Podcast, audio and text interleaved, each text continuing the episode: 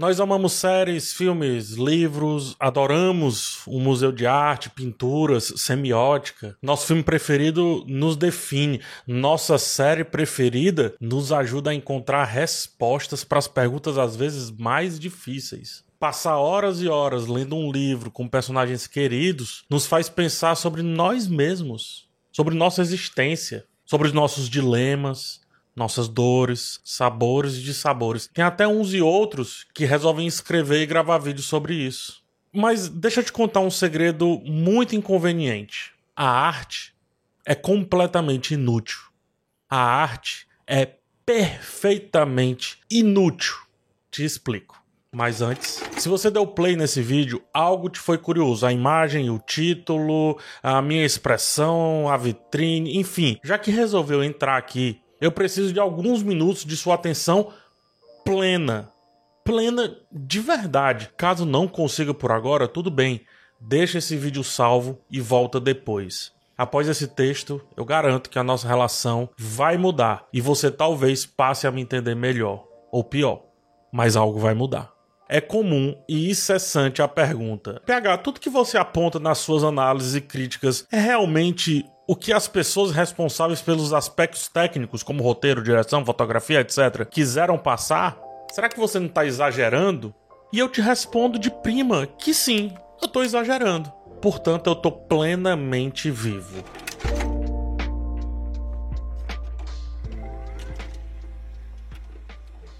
Oscar Wilde nos ajuda a entender isso. Eu vou trazer fragmentos do prefácio escrito por ele para o seu livro O Retrato de Dorian Gray. Abre aspas. Para os eleitos, é que as belas coisas significam simplesmente a beleza. O conceito de belo precisa ser entendido para minimamente aceitarmos duas coisas. O que é meu não é seu, e o que é da arte pode ser nosso. O que eu enxergo como beleza não necessariamente precisa ser beleza para você. E aqui vem um clichê que resume o auge dessa reflexão extremamente complexa. Mesmo que algo seja belo para ti, não vai significar o mesmo belo para mim. Eu não tô dizendo que para quem ama o feio, o bonito lhe parece. Não é isso. Eu tô dizendo que duas pessoas que acham que algo tem beleza, ainda assim não será a partir do mesmo conceito. E se for, acredite, você perdeu a sua singularidade. Beleza é líquida, não se agarra, não é metódica e menos ainda, não é estrutural. O conceito de beleza está nos espíritos que ficam entre a coisa observada e o sujeito observador. Há quem vai dizer que dá sim para saber o que é bonito ou feio. No entanto, erra ao confundir beleza com ser bonito ou feio. Erra mais ainda quando busca padrão, uma vez que o padrão nada mais é do que a sua própria percepção de mundo. Ser feio ou bonito é estética, é perfume, é puramente um meio para chamar uma certa atenção. A beleza não. A beleza é imaterial, incontável, intangível, imensurável. Portanto, só cabe uma coisa a ser feita com ela: discuti-la para sempre.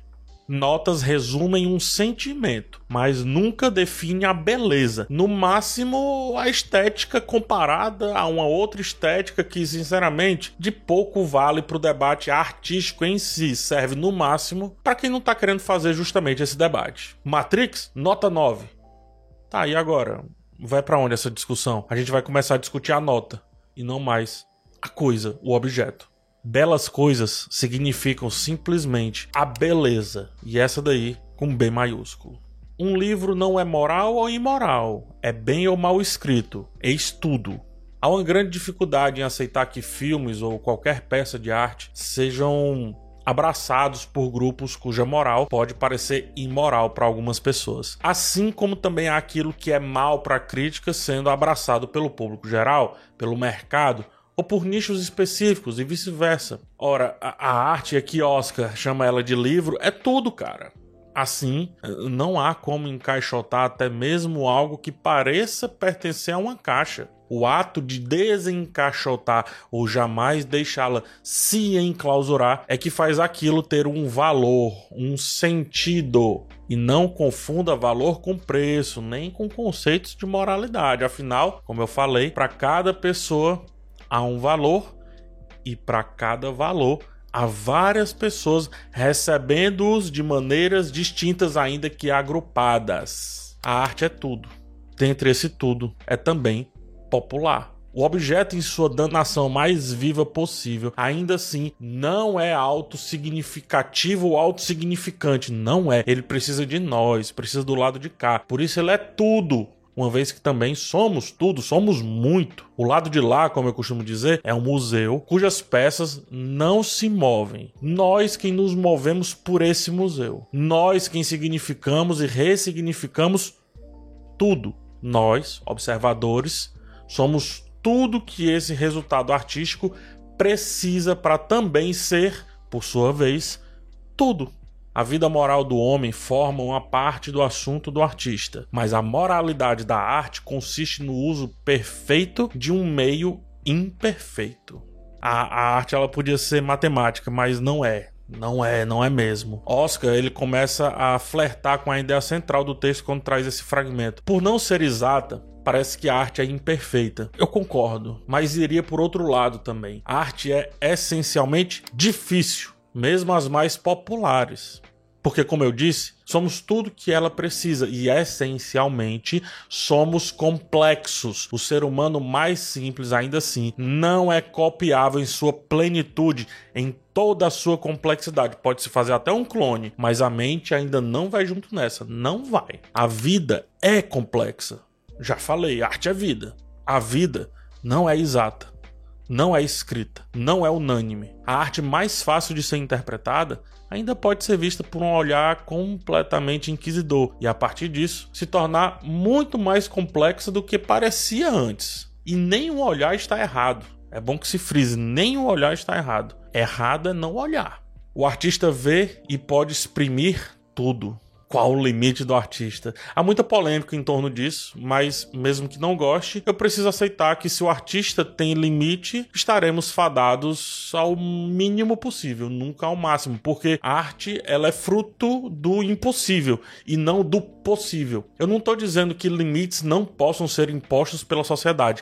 Não me entenda mal. Na concepção, o limite aí sim precisa ser encarado como irrisório. E depois dela, da concepção, a sociedade define o que fazer com aquilo. Não é esse o meu objeto de discussão, tá? Como as culturas fazem uso ou desuso do resultado final, né, do resultado artístico. Eu não estou fazendo tratado social nesse texto, eu não estou preocupado com visão de grupos, tampouco sobre como as nações e culturas se organizam. Cultura não é arte, cultura tem arte. O conceito de tudo precisa ser indestacável da mente do artista. Caso contrário, seremos nós os limitados. Toda arte é, ao mesmo tempo, superfície e símbolo. Aqueles que procuram ver por baixo da superfície fazem-no por conta e risco. Eu penso no meu trabalho de comunicador, crítico, escritor, chame como quiser, é, como uma aventura, capa-espada. Cada texto eu encaro como uma missão pretensiosamente eu me vejo como um cavaleiro entrando sozinho ali numa caverna para achar uma saída do outro lado. Eu faço isso por minha conta e risco, e de verdade eu não precisava, mas eu amo fazer. É assim que eu me sinto vivo, é desse jeito que eu me sinto mais pertencente à existência. A superfície é lotada de estruturas para que, que a gente passe melhor, para que a gente viva melhor. Construímos aquilo que muitas pessoas, por exemplo, podem se adaptar. O abrir de porta, o garfo para comer melhor, a roupa para não nos vermos como somos de verdade, o prédio que vai abrigar cada vez mais gente e por aí vai. Ainda que haja aventura na superfície, eu penso que as melhores estão um andar abaixo é também onde a arte, em um estado mais puro, começa a habitar, até mesmo daquilo que teoricamente não foi pensado para ser arte. Toda arte, é bom que se saiba, tem superfície, mas dificilmente a arte é superfície. A superfície da arte, ou seja, aquilo que é ou passa a ser palpável, são os nossos olhos, somos nós, e é majoritariamente o resultado na nossa reflexão. É como se estivéssemos mergulhando e tirando pedaços lá do fundo e fazendo-os boiar, eternamente ou não. Um trabalhador de uma empresa, ele está abaixo da superfície, ele está manuseando as estruturas que faz várias outras pessoas apenas usarem o resultado daquela empresa. Um exemplo bem pragmático. Porém, mesmo na realidade do trabalhador mais matricial, olha só que legal, ainda há arte acontecendo embaixo dessa realidade. Porque, como dito por Oscar, a arte é por baixo ainda que haja uma estrutura muito profunda ali sustentando algo, a arte ela sempre vai estar tá um andar abaixo, olhando para cima, como se pudesse ver todo o céu e refletir a respeito daquilo que vê, buscando como se fossem elefantes em nuvens. Oscar alerta que o risco de mergulhar é completamente nosso. De fato, nem sempre o artista pede isso. Às vezes tem até artista que não quer isso. O objeto, por sua vez, nunca pede. Esse nunca pede. É você quem decide ir ou não. É você quem decide terminar ou não um vídeo terminar ou não um filme, debater ou não um filme, um quadro ou quer que seja. É você quem decide fazer da arte símbolo. É o espectador e não a vida que a arte realmente reflete. Muitos dizem, né? Ah, eu quero algo para desligar o meu cérebro. Ótimo, existe mas não é o algo que desliga o seu cérebro. É uma escolha sua, é uma escolha do espectador. Ao entrar nessa caverna profunda, eu vou de capa espada, como eu disse, porque eu vou com todos os meus sentimentos alertas, vivos, vibrantes, em saturação máxima. Daí as ansiedades, Daí o medo do que inicialmente parece escuro e começa a oferecer singelos pontos de luz. Agora perceba, capa e espada não requer escudo. Isso eu ignoro veementemente. E nesse trecho que Oscar nos deu de presente, vem uma das respostas mais objetivas para a pergunta: PH, o criador realmente pensou naquilo que o observador está pensando? Não. É evidente que não. E mesmo que tenha pensado, pensou a partir de percepções diferentes, porque o mundo é outro. E não importa como ele pensou majoritariamente, inicialmente, não importa. A arte reflete o espectador. Ela pode ter origem na visão de um, mas depois de lançada, ela só será plena se vários espectadores não a encararem como nula. Não desligarem, portanto, o seu cérebro. Se o cérebro for desligado, como muitos dizem, para que serve aquilo que está sendo consumido? Qual o valor básico daquilo dali que está sendo observado? Entretenimento seria uma excelente resposta, porém errada. Arte não é entretenimento.